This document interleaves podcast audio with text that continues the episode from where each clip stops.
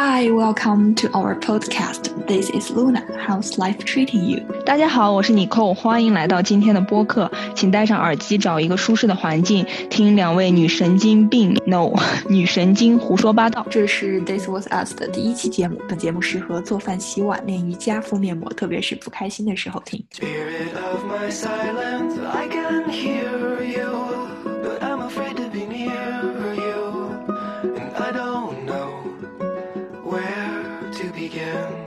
深陷在所谓的群体免疫的世界中心之内。嗯，那我们来聊一聊我们的这边的青年人、同龄人在忙着什么？大家是在家 work from home，在家工作，还是在忙着开新冠 party，还是互相互互帮互助？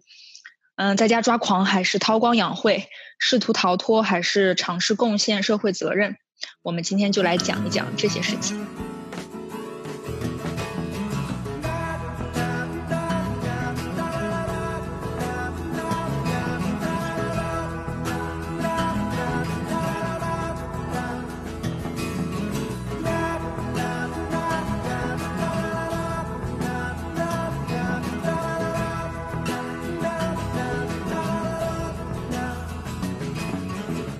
我记得瑞典爆发的话，好像是二月底或者是三月初的时候，因为当时就是我在中学。对，那当时我记得是，呃，情人节的时候还可以再出去吃喝玩乐，然后之后就是到三月的时候，立马就是危机四伏。记得我当时是在赶一个 deadline，然后那几天没有怎么刷新闻，然后当我那个 submit 我的那个 paper 之后，我突然发现，咦，大家都已经囤好货，待在家里了，感觉处于不一样的世界。当时啊。然后一对刷新闻，发现整个欧洲不止意大利，包括北欧，我当时感觉没有问题的冰岛都开始嗯，对。嗯危机四伏。对，这里面有一个，嗯就是为什么我们说是发生前吧？因为其实爆发前真的有些，现在回想起来有点像是一个有种战争感，就是真的像电影里电影里演的，就是末日前大家好像有一些不同，就跟小蚂蚁一样，我们人就跟蚂蚁一样，有一些不同的反应吧。当时其实我和我特别清楚的记得，那是一个滑雪架，就是北欧这边有一些那种，呃，嗯这种工薪阶层或者是对运动周，大家跑到呃那个呃阿尔卑斯山，然后去滑雪，感觉这是很酷的。Of course it's cool，但是这这一帮算是富人吧，偏富一点，然后大家去玩，玩回来以后，突然那时候意大利其实已经算是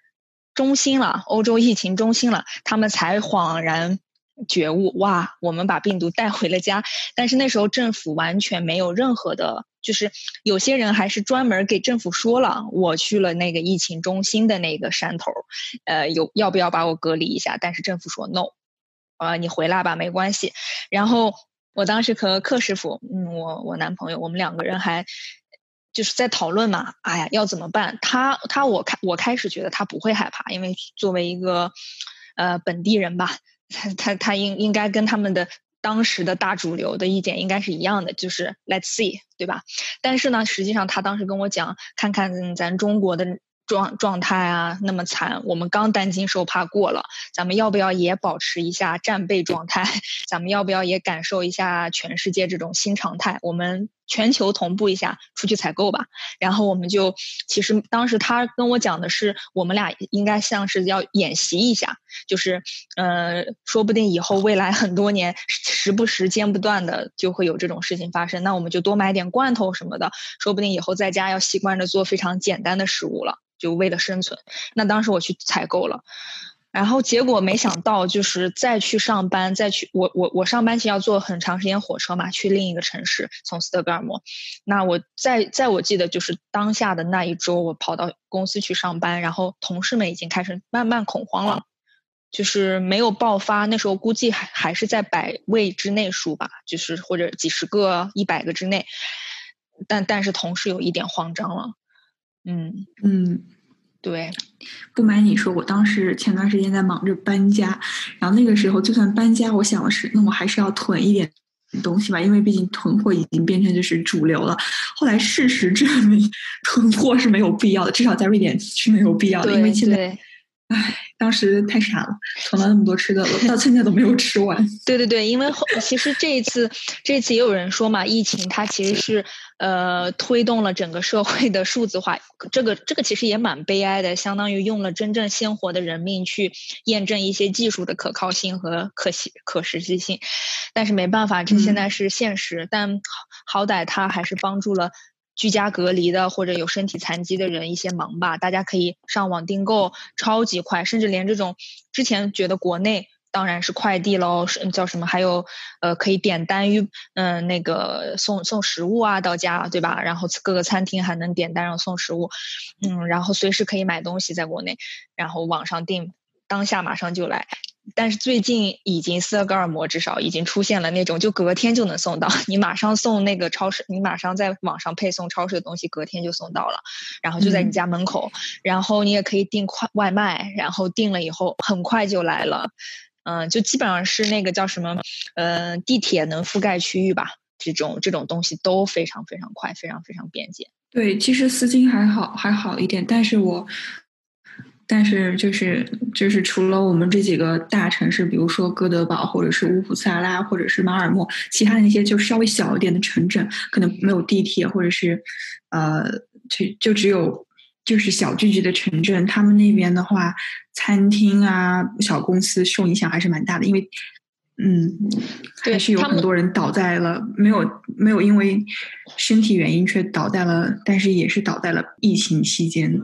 嗯，对，因为因为大家还是有社会恐慌的，即使瑞典人表面上在故作镇定，就是我指的瑞典人不是一个，是他们整个群像在故作镇定，他们其实心里肯定是这是一个新的东西，那时候是一个肯定爆发前。甚至现在爆发后，这是个新的东西，还是有很多人恐慌。嗯，大量虽然很多人还是因为这边没有强制隔离嘛，对吧？然后还是有很多人去 时不时的去一下 cafe，或者是嗯去一下餐厅什么的。但其实还是受到了很大的影响，还是受到了很大影响，就是 local business。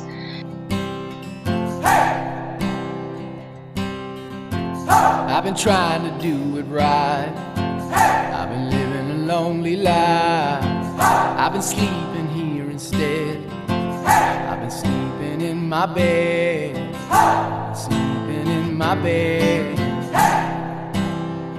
有，但是可恨的是，瑞典政府实际上，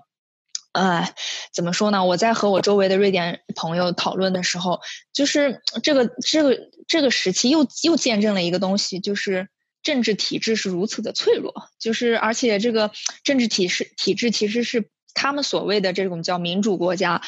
但是实际上他们这些民主国家的政府还是和这种他们的朋友打引号朋友合作，比如说大银行、大公司。咱们还是先救大的，嗯，我们不把钱给直接给小小的 business。你要倒闭了，请你申请六个月，呃，六个月的 loan，你要写很多的，填很多的资料，然后再去申请什么的。然后我们就在我们就在一一次次的质问，为什么你们不把钱就直接给？就是肯定有 budget 可以可有一部分是可以直接给到这些 business。瑞典税务这么透明，不可能你不知道哪些，呃，哪些钱应该给到哪些。小小小生意的，在瑞士上完学以后，我直接跑来这边，相当于那个时候真的是年轻啊，一个机会主义者。啊，有了这样一个不错、感觉不错、酷酷的呃新公司、小公司啊，来一下挺好的，在斯德哥尔摩市中心，嗯，蛮酷的。当时就一个这么偶然的机会就来到了这里，所以我周围其实并没有像你们，像 Luna 他们来这边是学习留学生，然后有很多其实还是有很多同学，同学之间的那种友情，大家应该懂的那种呃共同体的感觉，对吧？我来真的是一个人，然后来到这边，所所以一般的。就是咱们国人的圈子还是比较少，本身其实斯德哥尔摩或整个瑞典就不太多华人，真的是，所以我来这边认识更加是难上加难吧，所以挺幸运的，能现在和露娜在这边坐下来一起谈。当这个事情刚爆发那会儿，我当时是一个处在一个特别黑暗的状态中，因为我觉得我不想见到白人，哦，好 racist，sorry，我不想见到瑞典人，我不想见到我男朋友，不想见到我周围这些同事，因为我觉得我突然。有点世界观崩塌的感觉。我觉得我曾经相信和我觉得三观一致和叫什么 ideology 一致的人，突然怎么都这么陌生？大家偏要跟我争论，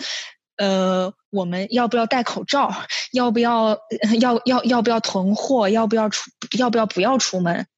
你们竟然跟我争这个东西，我当时真的是属于超级抓狂，就是那种呃，完全失去了一个相当于那么久建立起来的信任与这个社会关系和和这个地方建立起来的信任，通通没有了。然后我就开始，那就然后当当时还读到一本书嘛，然后就是讲叫审判欧洲二战时期的合作、抵抗与报复啊，大家可以有空去搜一下这个书，它蛮有意思的是。他给我当时的就是现在讲的，其实是我当下的感受，或者是我对这个书的解读。当然，可能有些人读完这个有其他感受吧。然后，其实我当时就马上映射到现在了。从二战，我觉得，嗯，二战时期瑞典中立，这是假中立吧？它是真的是 collation，就是和和那个其实和纳粹还是相当于有一种暧昧不清的关系。然后，呃，他们当时其实说是，当然中立，它保护了臣民嘛，它。大家没有没有没有被被被剥削、被打杀什么的，但是但是其实当时是透露一种，呃，其实是一种叫什么，还是有点 racist，才让才放过了他们，因为纳粹其实觉得他们是。白种人里面最纯正的，可以帮助他们纳粹生产更纯正的雅利安人。对，当时书里反正是提到这些词，我现在把它们揉揉断断写在一起吧，说在一起。然后，那我觉得这是这是纳粹给他们相当于定义的一个安全界限。OK，你们你们 fine，你们 safe。但我现在就在想，现在这一场大灾难，实际上也是像是一一帮敌人突然杀到你家门口，是吧？然后，那一开始其实。一开始其实肯定不能个人出头，可能我们咱们周围的这些呃瑞典人，其实当然还是很多好人的，但是实际上去出面谈判的一边一般是政府的决策，在这种情况下，然后呢他们就在那选择中立合作，那就像现在选择跟跟病毒的共荣，对他们。我就我就在想，难道他们这个时候没有一点点当时天选之子的态度吗？可笑，真的是特别可笑。就是这种信息的这种佐证啊，我们我们是金发碧眼，对吧？我们 Viking，我们 我们我们瑞典北欧血统什么什么的。但是可笑的是，这种佐证他们这种优越感的，竟然是之前这种纳粹合作的叫什么历史渊源。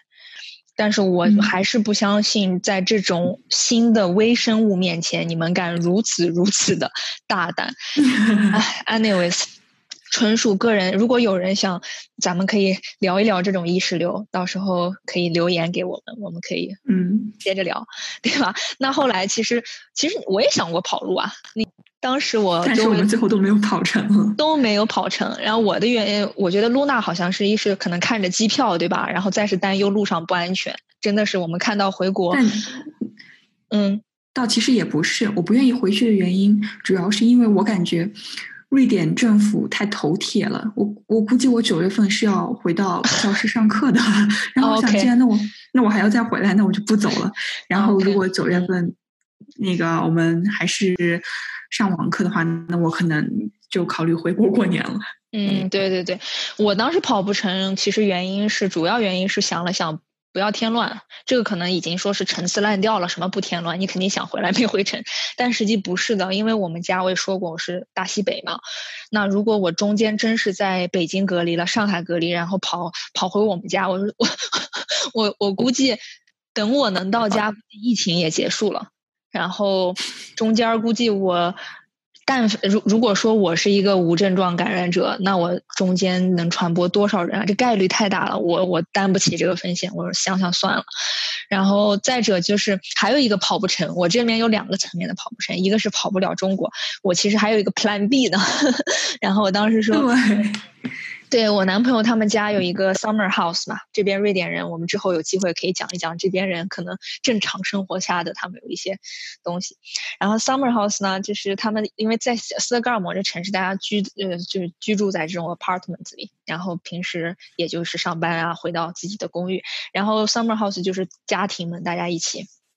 可以夏天一起过嘛，因为大家都知道冬天很长，这边夏天很慢，所以要好好珍惜。然后。那个 summer house 离我咱们这个现在北欧的疫情中心就是斯德哥尔摩有六个小时的车程，就是开车，所以相对安全。虽然说那些现在也证明吧，嗯斯德哥尔摩的南部那一块儿那个区域，其实就是也不是特别安全，它也是什么每十万人里面感染率很高的。但实际上我要去本来要去的那个小岛是，呃，是更加就是远离主岛的，因为瑞典相当于是个岛岛一样的嘛，远离主岛这边，所以本来是要去开车去的，但是岛民们。岛民们就 是出现了，呃，我记得当时给露娜还是给谁说这个问题的时候，说岛民抗议，露娜说，应该是露娜说，你别去了，跟电影里写的一样，到时候如果整个岛上就开始出现病变感染，第一个就把就把你一个中国人给逮到，然后就把你给杀寄出去，对对，就把我就要寄出去了，要祭天了。当时，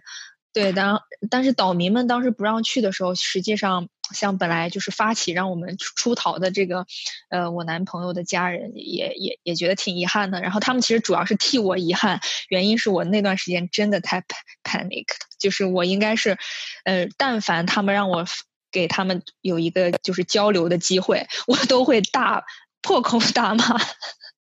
基本上就是破口大骂。所以，但是很很感谢他们理理解我了。嗯，我破口大骂当然不是说你们瑞典人指着你们。鼻子骂我一般就是骂那个 t a g n e l 他们的那个吹哨人和政府的不作为。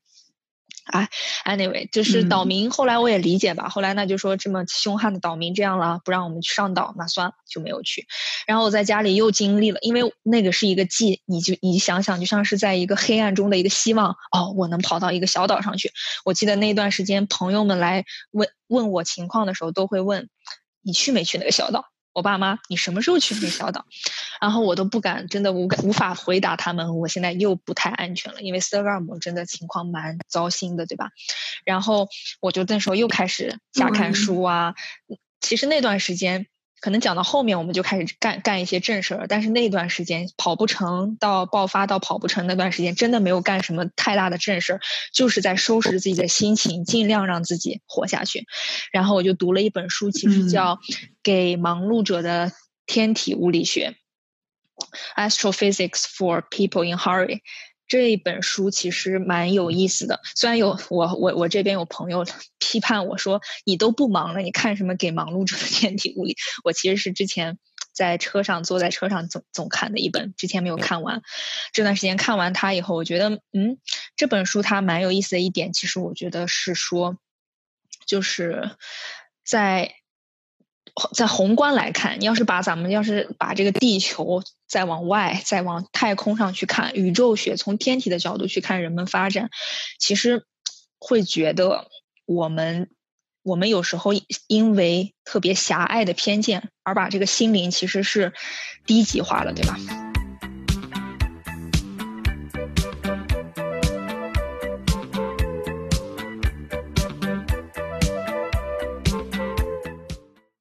放眼宇宙的话，人类还是很渺小的。对对对，而且想一想，有时候看那本书，然后又在想到，就是通过跟那个文字的交流啊，我就想，就是这个宇宙在膨胀，然后四维空间在拉扯，人类其实是里面的利益共同体，我们太渺小了，我们要一起战胜自然的问题，那疫情自然的问题。之前大火自然的问题，我们要一起合作去探索这些宇宙资源是有限的，虽然是有限的，但实际上我要说的是，因为我的背景是能源工程师，这些实际上现在已有的科学，包括手机，包括我们呃我们能用的网络五 G，都是使让能源整体来说使用效率变高，或者让物资使用效率变高，能耗变少。什么 AI 啊，三 D 打印机，以后可能有可能我们都不太需要仓库了。对吧？你厂家设计好图纸，你们在家三 D 打印出来水果蔬菜各种各样，只要有一些原料，可能包包里都给你寄好。就是人类有可能会自给自足，那那种状态下，我们更不能说，我们更不能去 blame，就是说宇宙资源有限，我们要互相搏杀。No，我们人类已经用利用对，已经利用自技术走到了今天这样。所以说，其实想用宇宙学的视角。Reflection on the cosmic perspective，其实我们真的可以做更多的事情，或者是至少是你可以坐在那儿想其他的事情，不要想偏见，不要想歧视。嗯，我们可以有机会让世界或者让自己的心灵变得更好。我感觉我们是从呃从原来的个人放眼到了全球或者是全宇宙，然后最后我们又开始又回到了自己的身上。这个时候，当我们的目光聚焦在我们的个人身上的时候，我们可能更容易看得清我们前进的道路。可能你会发现，你周围，我可能会想去忙哪个 project，或者参加几个 hackathon，或者是我去开一个 podcast，然后去跟周围人更好的有 connection。然后你可能去练瑜伽、做锻炼，去把自己的身体弄好，这都是我们就是呃这个短期内可以去让自己提升幸福感的一些事情。对对对，然后我就是突然觉得我可以有一份稳定，一手左手有一份稳定的工作，可以在家 work from home，超级奢侈了，总比那些要就是已经失业在呃领领英上一天在找工作的人，我我以前的同胞同事。哇，要比他们的状态真的要幸运太多了。然后右手我还其实在家少了那两个小时的呃通勤时间，我我有更对通勤时间，我有更多的时间去做那个创业项目，我可以给别人打电话，我可以更灵活的安排我的时间，然后又可以去参加这种在网上呃 hack hack 一下各种项目，对吧？嗯，然后也可以把以前没有学的证书学起来。嗯，真的是。所以你之前还推荐我去那个单。At camp，然后做那个，嗯，对对对，去考刷刷题去考证，对，对对对，这是一个蛮好的。然后这样的，嗯，其实这说到这儿吧，这一期说到这儿，其实我们相当于现在就是把我们在这段疫情下的时间线理了一理，对吧？然后也理了一下我们两个人其实小脑子里想了点什么，估计东西也脑子里东西也不是特别多，但是。当下应该轮回，每时每刻都是那种被就是有一股乌云压着的。我觉得能做一些思考已经已经不错了，对吧？然后对你说的乌云，我我特别有感觉，因为我最近在看的一本书叫做是呃零七年的一个普利策小说奖。虽然这本书我感觉文笔一就感觉一般般。啦，但是他讲的叫做《The Road》，是那个呃，哥马克麦卡西的一本书，McCarthy。然后他那个诗就是背景也是在一个世界末日后的一个故事，然后父亲和他的儿子，然后他们的一段旅程。嗯，然后这就让我想到了那个我们之前特别火的那个《流浪地球》，就是那种一个大环境下你没有办法去改变，然后你开始去慢慢的去探索，可能就是呃一点点的去。就是挣扎，然后去尝试，然后你可能没有希望，但是你还是在不断的 on the road，就像就像那个鲁滨逊 漂流，来到了一个孤岛，来到了孤岛之后，你可能对你可能你可能最后你你自己一个人去独闯，然后你一个人去重新建构造一个你的世界，或者你的世界观可能都被被重造了，你也没有朋友，可能你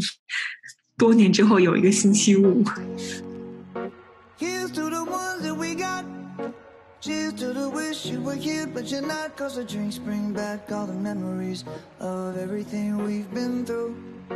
Toast to the ones here today. Toast to the ones that we lost on the way. Cause the drinks bring back all the memories. And the memories bring back, memories bring back your. 疫情给我带来的感觉是，我开始更加 focus 在我个人身上。我之前就是 呃，take for granted 这个世界感觉不是那么熟悉了。我感觉到我跟这个世界的距离变远了，然后我处于一个巨大的变化漩涡之中。我自己可能还没有意识到我什么时候会坠入，或者是什么时候可以被救起。但是我感觉到在这个探索的或者挣扎的过程中，我更考虑到我我的个人，比如说我疫情期间。嗯，结束了感情，然后开始更加 focus 在自己的学业上面，然后也开始去认识到朋友和家人的重要性，更多的是去和好朋友之间的互动，包括去认识新的朋友。嗯，我我知道我们俩其实前段时间都在忙那个 hackathon，然后那个 hackathon 我还是蛮喜欢的，因为认识到一群志同道合的朋友。Yes，还有一个是 PS 是在网网络通过网上，对吧？哈哈，对，是的。然后在网上，因为我们先，我记得是在三月初的时候，先参加了 Sweden 的那个 Hackathon。然后那个时候呢，呃，虽然是说是瑞典，但是我们其实也有很多其他国家的朋友。特别是我每次参加 Hackathon 都会遇到意大利的朋友，然后意大利的朋友好像据我所知是最热情、最积极。然后他们也是更加的把这个看得非常重，然后感觉很想为为这个 Coronavirus 做。做出自己的贡献，因为他们现在我的意大利朋友其实都是居家隔离，然后他们也不是因为身体限制了，但是他们的思想更自由了。对对，你们主要做了一些什么什么课题呢？会有不同的主题，比如说你可能是 save life，你可能是去拯救生命，或者是 save the business，拯救那些因为 coronavirus 而濒临倒闭的那些小的企业。然后你可以有不同的 track，然后你会跟你的朋友们组队，然后一起去完成这个 project，然后会进行最后的评比。你可能会进入 final list，也可能会拿到。钱或者是奖项，然后你参加完瑞典的，你还可以报名参加全球的 global 的那个 hackathon，然后你还可以甚至参加 EU 的欧洲的这个 hackathon。嗯，这个就是看你和你的朋友的这个项目能不能被赏识。就算我感觉你没有办法得到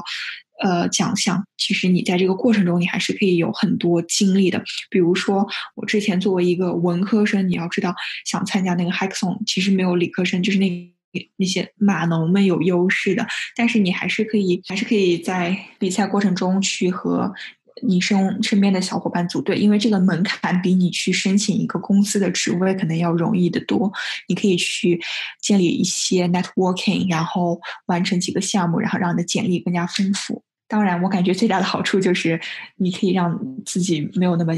那么闲。比如说，我们我们的那个团队，他做的是一个 voice medicine，他做的是那个靠，呃，我参加的那个是 save life 去拯救生命，然后他的那个 project 就是如何去根据不同的。语音去收集感染者和健康人他们的这个咳嗽啊，包括他们的说话，包括他们的喘气什么，就是根据这个 voice recognition 去帮你提前诊断你获得 coronavirus 的几率是是有多大。这样的话可以就是缓解医疗挤兑，包括能帮助你可能提前诊断。虽然我我 我自己是持怀疑态度的，因为我感觉这个。还不如看舌像，是的。虽然我虽然我感觉到这个不靠谱，但是因为我是在里面去做这个 marketing，还有这个 social media 的嘛，所以我就感觉，就算这个项目看起来没有那么能落地，或者有太实现多的价值，但是我可以在这个过程中去发挥我的这个。能动性，对，但是这个 solution 从技术方面来讲，是不是一个就是从学校里或者实验室里在进行的一些项目，他们才会说，嗯，啊，其实也倒不是，但是它这个主要是用 AI 技术，然后去分析这个语音识别，然后来看你的这个患提前诊断 coronavirus。虽然我虽然之前就是。当时这个 idea 提出的那个，我们这个团队 leader 他虽然说啊，剑桥有在做，剑桥的实验室我知道是有在做的，然后那个 CMU 的那个也是在做。虽然我感觉别人是在做，但是我们这个跟人家的那种还是没有办法，嗯，跟跟那些比了，对吧？嗯，我知道你上周也是刚结束掉一个关于气候问题的 hackathon，对不对？对对对，我其实参加了两个 hackathon，第一个其实就是也是这个 Hack the Sweden，就是你参加的这个，但是我们的 track 是，嗯，I save the community，yes，就是帮助社区。然后第二个我参加的是一个关于气候的，然后关于社区那个我可以说一下，嗯。他是，我是和呃我那个创业合伙人，包括我还有一个朋友以及我朋友的 partner，我们几个人一起的。那个 Save 社区其实是源自于我自己创业项目呃的第二个阶段，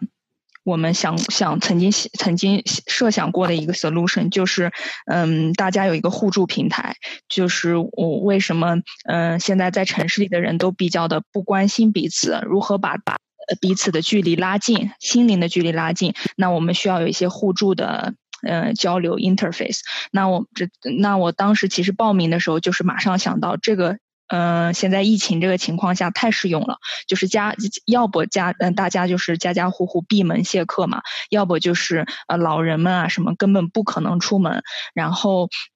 那我们就把相当于当时创业第二个 stage two 的一个 solution 拿出去，在这个特定的产嗯特定的情境下重新做了一些发挥吧。然后虽然我们没有最后进入到那个拿到拿到第一个奖，嗯，但是其实嗯整个 list 排名来说也不错啊。我们也不是说看排名怎么样，但是我们有一个感觉就是，嗯，proof of concept，就是因为看到大多数。得奖的，实际上都在想往这个方向发展，什么互助平台呀，嗯对社区交流什么的。所以我们我们虽然是比如说排在第十七个，嗯、但是有比如说四五百人，但是我们前十六个加上我们，其实都在搞这个 mutual help 啊。我我我觉得这一点来说非常有意义，就是说明整个。大家的心都是往那个方向去看的，大势所趋，就是说大家都希望居民们互相帮助，嗯、尤其是在这种疫情和特殊的战争啊、特殊的嗯、情况下，大家应该互相帮助。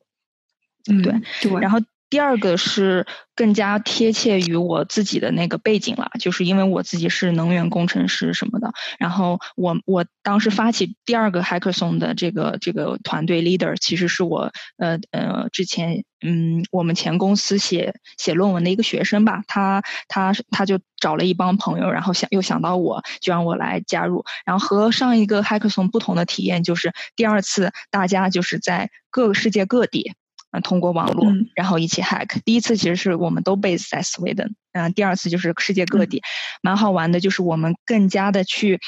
找到一个问题，就是把这个问题卖给呃 stakeholder。卖不是指就是呃金钱的交易，而是就是让别人接受这个问题的之大。那这个问题，我们当时呃设想的问题就是说，大家对公共交通或失去信心了，因为这次疫情你会发现传播最快的去地方就是那个密闭的。呃，车厢里，对吧？然后传播很危险的地方就是 bus 上、公公交车或者是地铁什么的，所以我们就是把这个问题相当于给给很具象化，然后严重化，然后让大家让那个比如说公交体系的这些呃公交局或者是公交公司意识到，你们要一定要你的系统要重新有信任感起来，让大家等到疫情过后不要去买私家车，不要让这个呃不要让碳排放更加增大。就是因因为从嗯、亚洲一些复复工国家看，有大多数部分之前没有车的人们又开始买新车，当然现在大多部分都是汽油，还是汽油车、柴油车，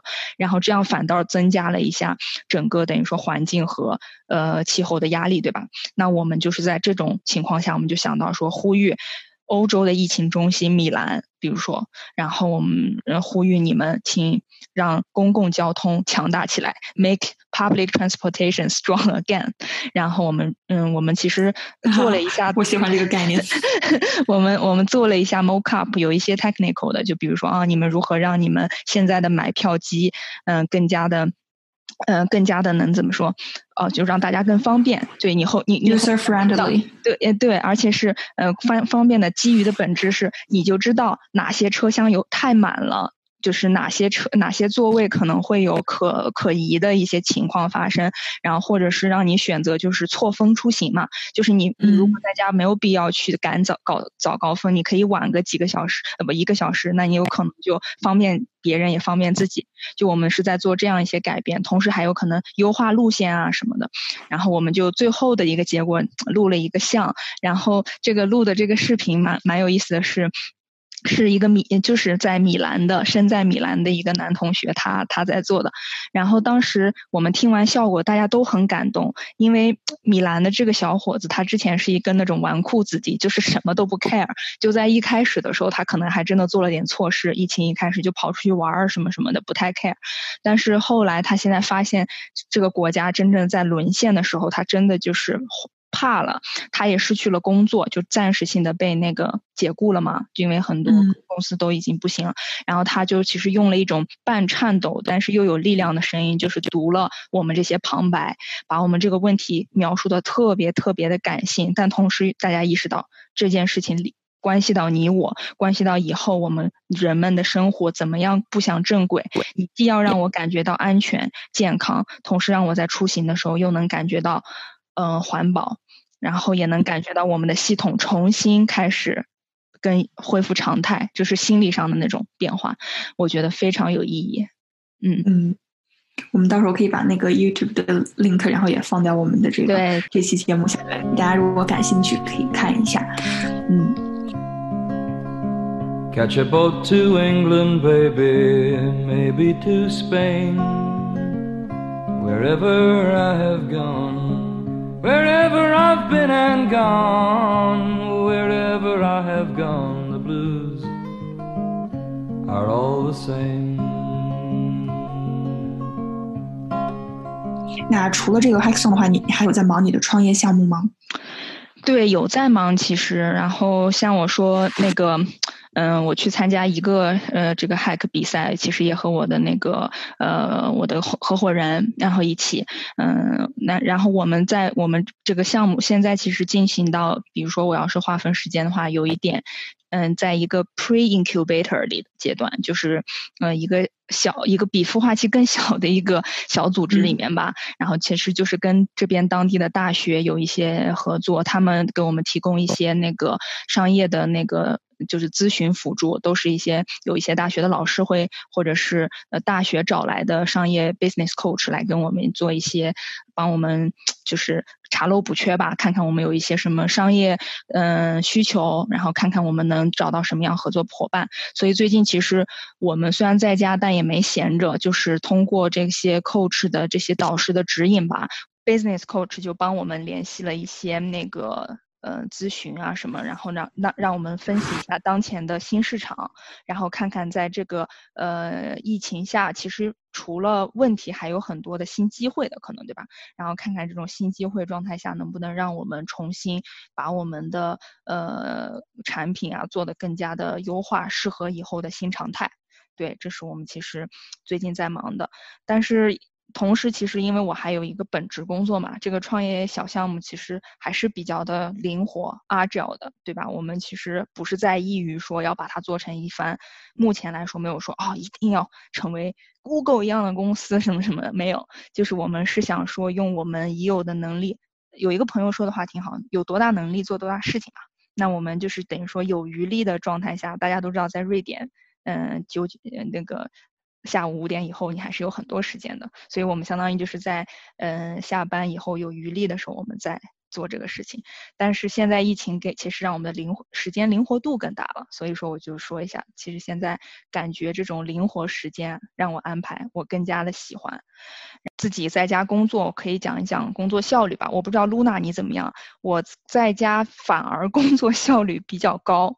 我就是特别喜欢那种在线，嗯，就是有两个电脑，或者是还有其他屏幕开着，然后在线和别人一直保持 connected，嗯，联系，然后也有时间。我可以 cut off，然后自己在那边，嗯，很很专心的做一些事自己的工作，然后再保持和别人的交流。我蛮喜欢这种状态的。我反而因为少了通勤时间，我其实 反而在之前火车上的那来回两个小时，我可以用在自己的项目，又可以可能给给给给自己的本职工作多加点班。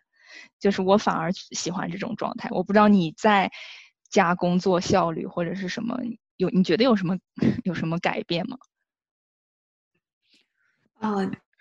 其实我感觉我们都是属于幸运的那一群人。作为一个学生，我可能就是在因为就算疫情不能让我出门，但是我还是可以在家通过上 Zoom 上网课，然后也能完成继续我的学业。然后你作为一个工程师。是可能你用你有一台电脑，你就可以继续工作，所以我们可能就是我们自身的那个效率问题还是可以再解决掉的。但是对于那些比如说那些实体餐饮行业，他们可能就是如果他们不出门的话，可能他们就真的是没有钱赚，可能就面临着倒闭失业。所以比起他们，我感觉我在家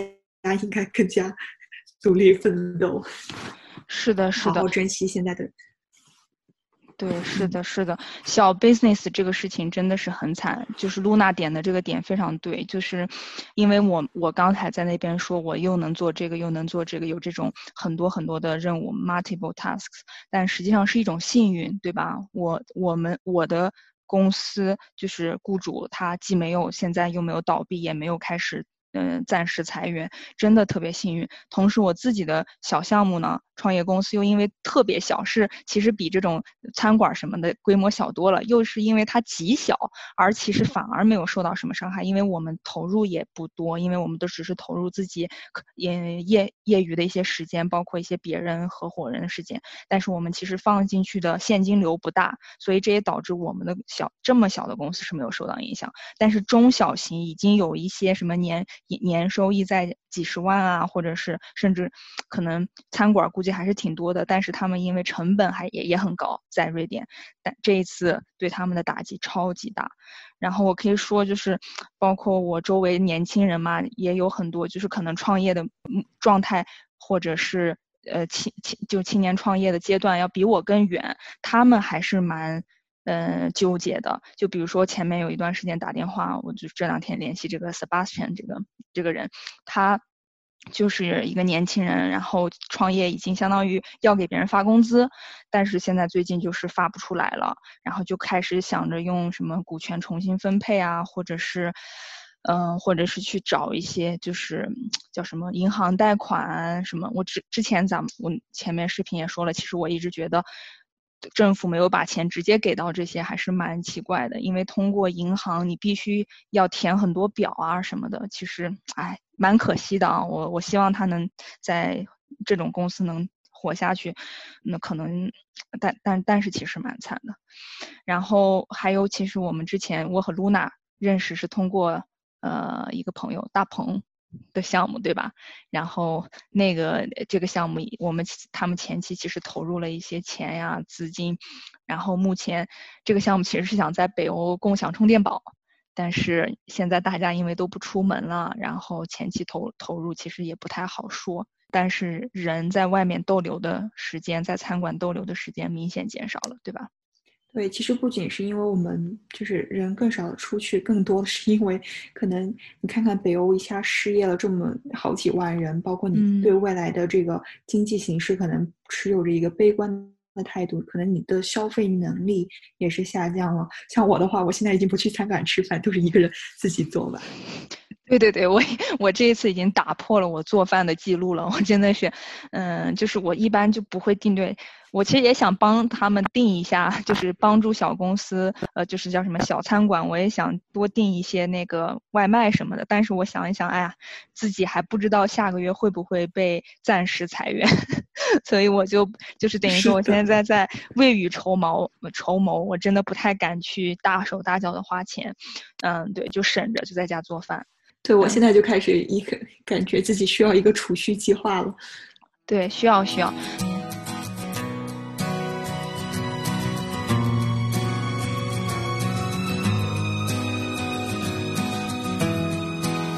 除了上网课，你还要找实习，太难了。对，太难了。现在经济形势就经济形势这样，下面找实习、找工作难道啊新高度，感觉毕业就是要失业。所以现在可能还在想，那我我一开始前期经历过一个阶段，就是投啊投啊投投投，然后发现可能也是我自己方向不对吧。但是我的在 LinkedIn 上虽然去广。撒网，然后去有针对性的再去投简历，但是还是发现这些给我的邮件百分之八十都会告诉我对不起，因为 because of the coronavirus，我们这个招聘 recruit 计划就停止了。然后希望我们还能再回来招聘，请你持续关注我们。巴拉巴拉巴拉，你会知道，其实突然有些同情，对对，不仅是同情自己，也是同情他们，对。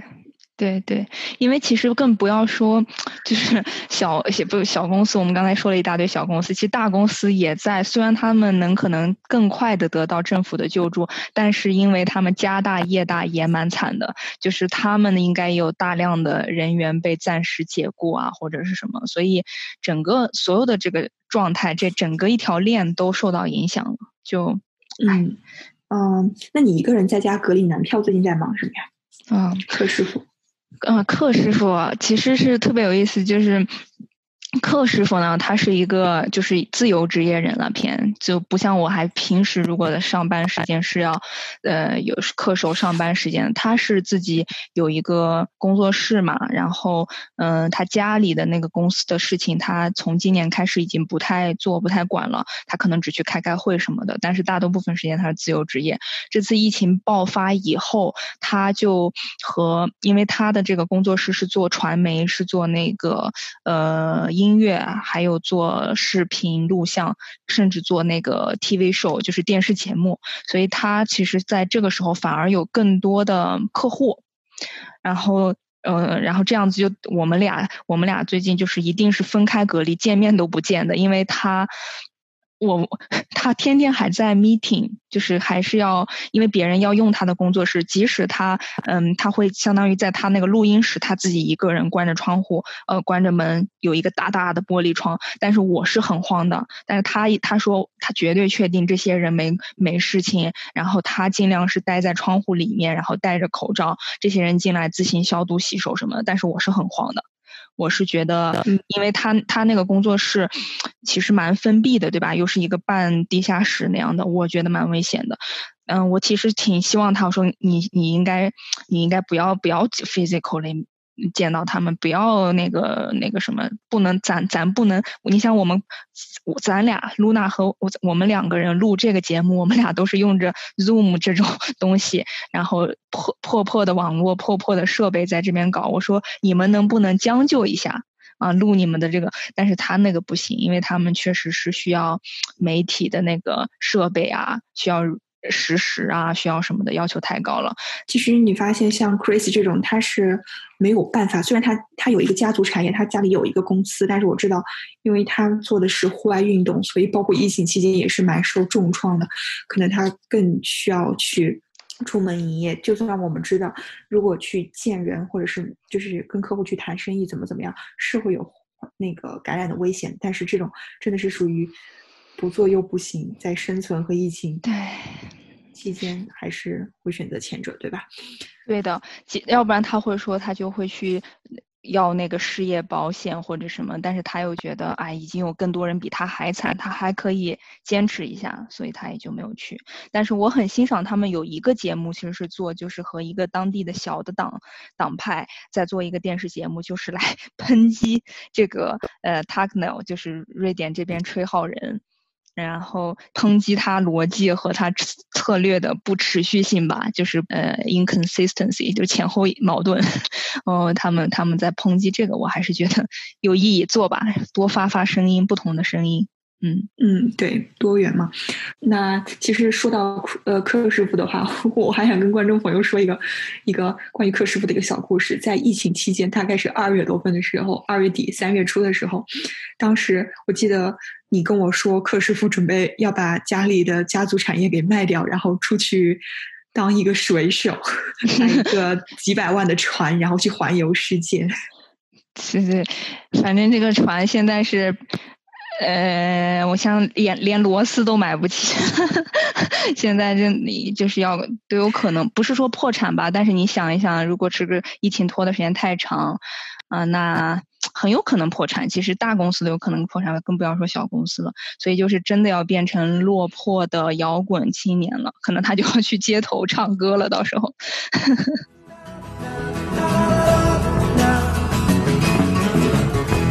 Watch me when you cry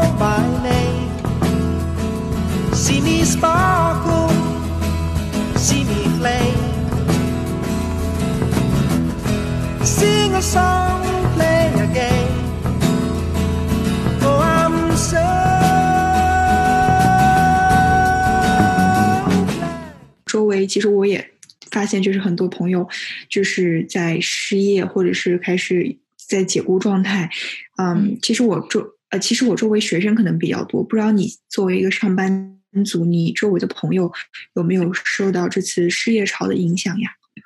有的，有的，尤其是大家应该中国内听众熟知的沃尔沃汽车吧，他们好像是在疫情爆发的第几个星期，就是最早的那几个星期就已经开始说。基本上裁了所有，就是关了瑞典的运营的部分了，然后大家全部都在家，呃，好像是刚开始应该是只工作一半儿，然后公司出那一半钱还是给他们，然后剩下的另一半由政府给他们出，但这比例我忘记了，但是好像后面就已经变成了就是大家干脆都暂时裁员，反正挺挺严重的。那我专门有打电话去给我哥德堡，因为哥德堡是沃尔沃的中心嘛。就给我朋友打电话关心一下，然后也聊一聊她的心境。然后这个女生她就她蛮乐观的啊，然后她她她她说她就在家学习啊，啊学学瑞典语啊，然后和嗯然后和她的和她的 partner 在家里，然后可以嗯有更多时间互相相处啊，就是她自己蛮乐观的，但我也能知道就是。真的是这种事情，在咱们这个年纪啊，就跟就非常的戏剧性。就突然就这样发生了。以前我们可能会觉得有了一份就像沃尔沃还是很应该很稳定的工作，怎么就会发生这样的事情呢？但是现实就是这么戏剧性。这个这种感受应该是，我觉得可能跟咱们的上一辈或者在以后的人现在不知道怎么交流。但我觉得我们这一期的节目就是说，刚好是说咱们的青年人这一这一代的人的感受，真的是应该是我我现在说的这种抓马感、这种戏剧感，应该每个人都应该能感觉到。就是就是这样，然后还有，我不知道你有没有了解到一个数据啊？之前我朋友告诉我说，其实，在失业期间，就是失业潮这期间，嗯，申请回到学校读书的人开始变多了，是这个数据增长了百分之四十还是多少？就是更多的人回到学校去读书，因为在北欧，你去读书，可能作为当地人，你是不需要去交付学费，或者是。你就去上一个全职的 full time 或者是 part time 的课，作为一个自我呃提升或者是职业道路上的一个加持，都是一个非常好的帮助。所以回到学校去读书的人开始变多。嗯，我之前还跟朋友有聊说，他说其实现在去读一个博士，可能比你找个工作会更加容易。嗯，有可能。其实因为，呃，我有一个朋友，他是在那个政府的创新部门工作嘛。他跟我说，就是政府给拨出来，就在现在这个情况下，财政问题的情况下，政府其实给这个创新部门这个 agency 还是给很多钱，就反而增加了他们的呃那个预算。那这一部分钱增加的预算，其实也就是间接的代表了学校。也会呃，学校还有学校的教授也会更容易拿到一些嗯资助和那个款项做研究做创新什么的，嗯是是是这样，他间接佐证了。然后我我这边其实有一个好玩的，就是今天我还在今天就在开播前刚刚还收到一个我之前申请过呃博士，其实。就是来到这边啊，我突然发现我真的是一个超级闲不住的人。就是有，虽然我自己已经尽力在说我已经不是机会主义者了，但是，嗯，我的叫什么有一个原则，我我我反而变成了没有原则，就是还在不断的追求。新的机会，如果如果有，我还可能会去尝试，或者至少是去 get in touch 一些申请。就是前一段时间，那去年吧，然后实际是去年有一个博士项目，然后当时是蛮有意思的是机器学习在嗯 smart city 智能城市里的应用。然后我当时其实是特别特别特别感兴趣，然后也觉得上班其实是一个。短期的解决方案，因为我我总觉得就是长远来说，教育和对自己的投资应该是最最最划算，也是最最有意义的。然后这个题目我也喜欢，我就去投了。投了以后，最后其实是被。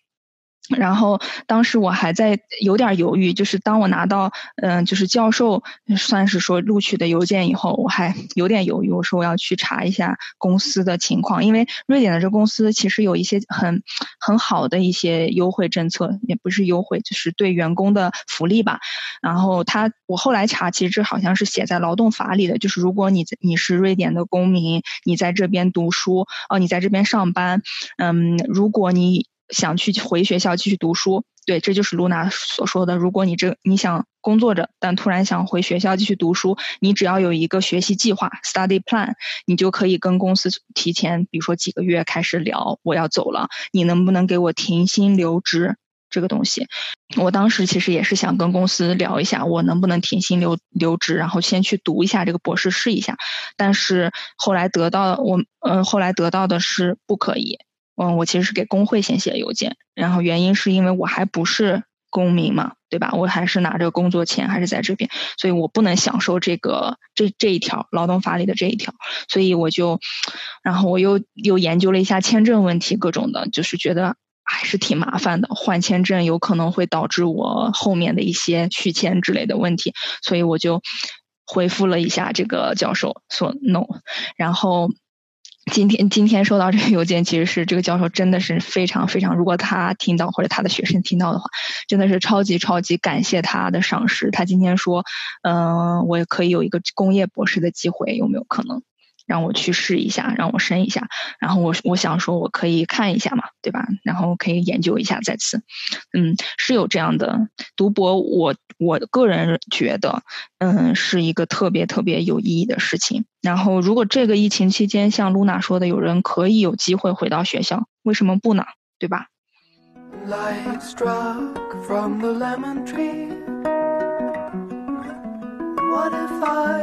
？Never seen hysterical light from Eugene? A lemon yogurt. Remember, I pulled at your shirt. I dropped the ashtray on the floor. I just wanted to be near you. 因为我现在每次出门都是走路，我都会看到很多老年人。虽然瑞典政府是建议老年人不要出门或者是保持社交距离，但是我都能看到那些老人满就是白胡子老爷爷在那儿，就是推着一个，嗯就是支支撑他的那个小，就是不能说是就相当于拐杖似的那个，然后车，嗯，对，因对，然后上面挂着一个菜篮子，然后去买菜回来，怎么怎么样。这个时候我就会特别感觉，就是为什么我们处于现在这个状态了呢？就是感觉到人们开始保持着距离，这这这点当然是很好的。看到大街上零零散散的人，然后老人出门不敢坐公共交通，开始艰难的步行或者是骑自行车，嗯，然后互相搀扶的时候，你会想到，为什么就是善良的人们需要遭受这一切呢？看到那些是那些无辜的嗯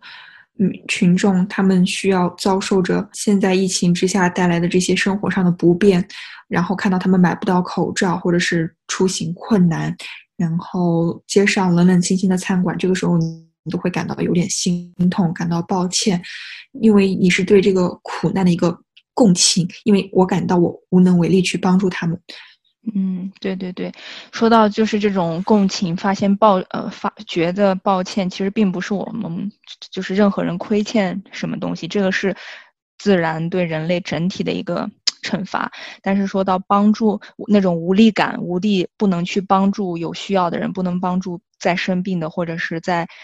煎熬中的人，这种东西是我能感觉到。真的共情，然后其实我在这边和一，嗯，我我咱们之前节目的前段，我们其实分享了整个时间线，我们心里怎么想，然后其实没有提到的就是在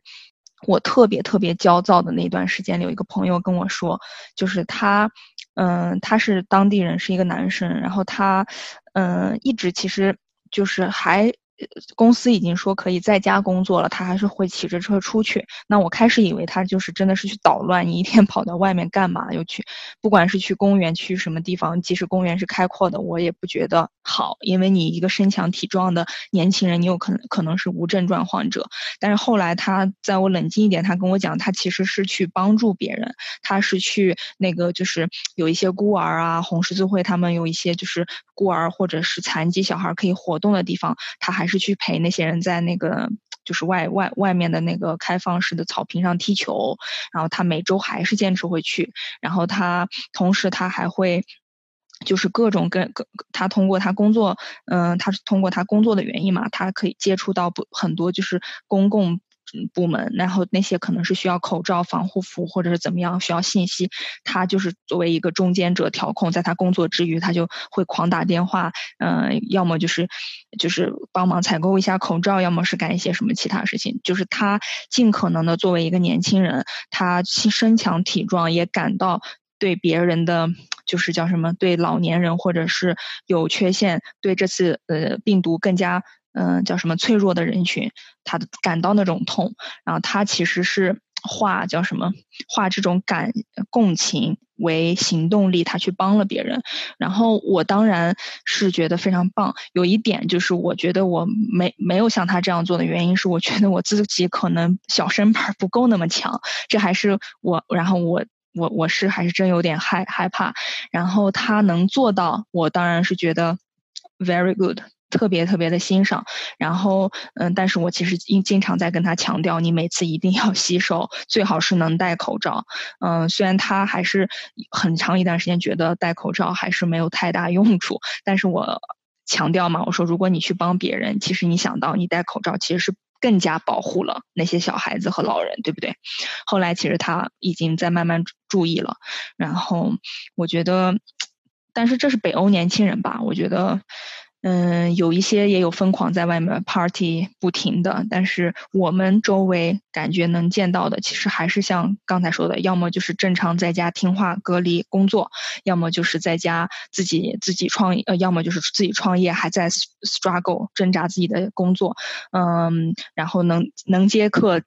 还是在接，还是尽量的去接触人，然后但是呢又不放弃发声，自由的发声。然后也有一些人是像咱们这样，就是有一个经历了上半上半场、下半场的疫情，然后在家有一个超级大的心理波动。到现在我们也找很多很多事情做，参加比赛，做自己的小项目，好好上班，找实习，好好上网课，这些也也是很好的。当然还有一些年轻人是像我这。刚才说的那个朋友是会去到外面去帮助，呃，帮助本地人，他自己本也是本地人，他去帮助本地人，帮助，呃，帮助采购物资什么的，啊，真的是人生就是百态，就是在这种这个疫情下，他把我们的爱和我们的感情应该都放大了，把我们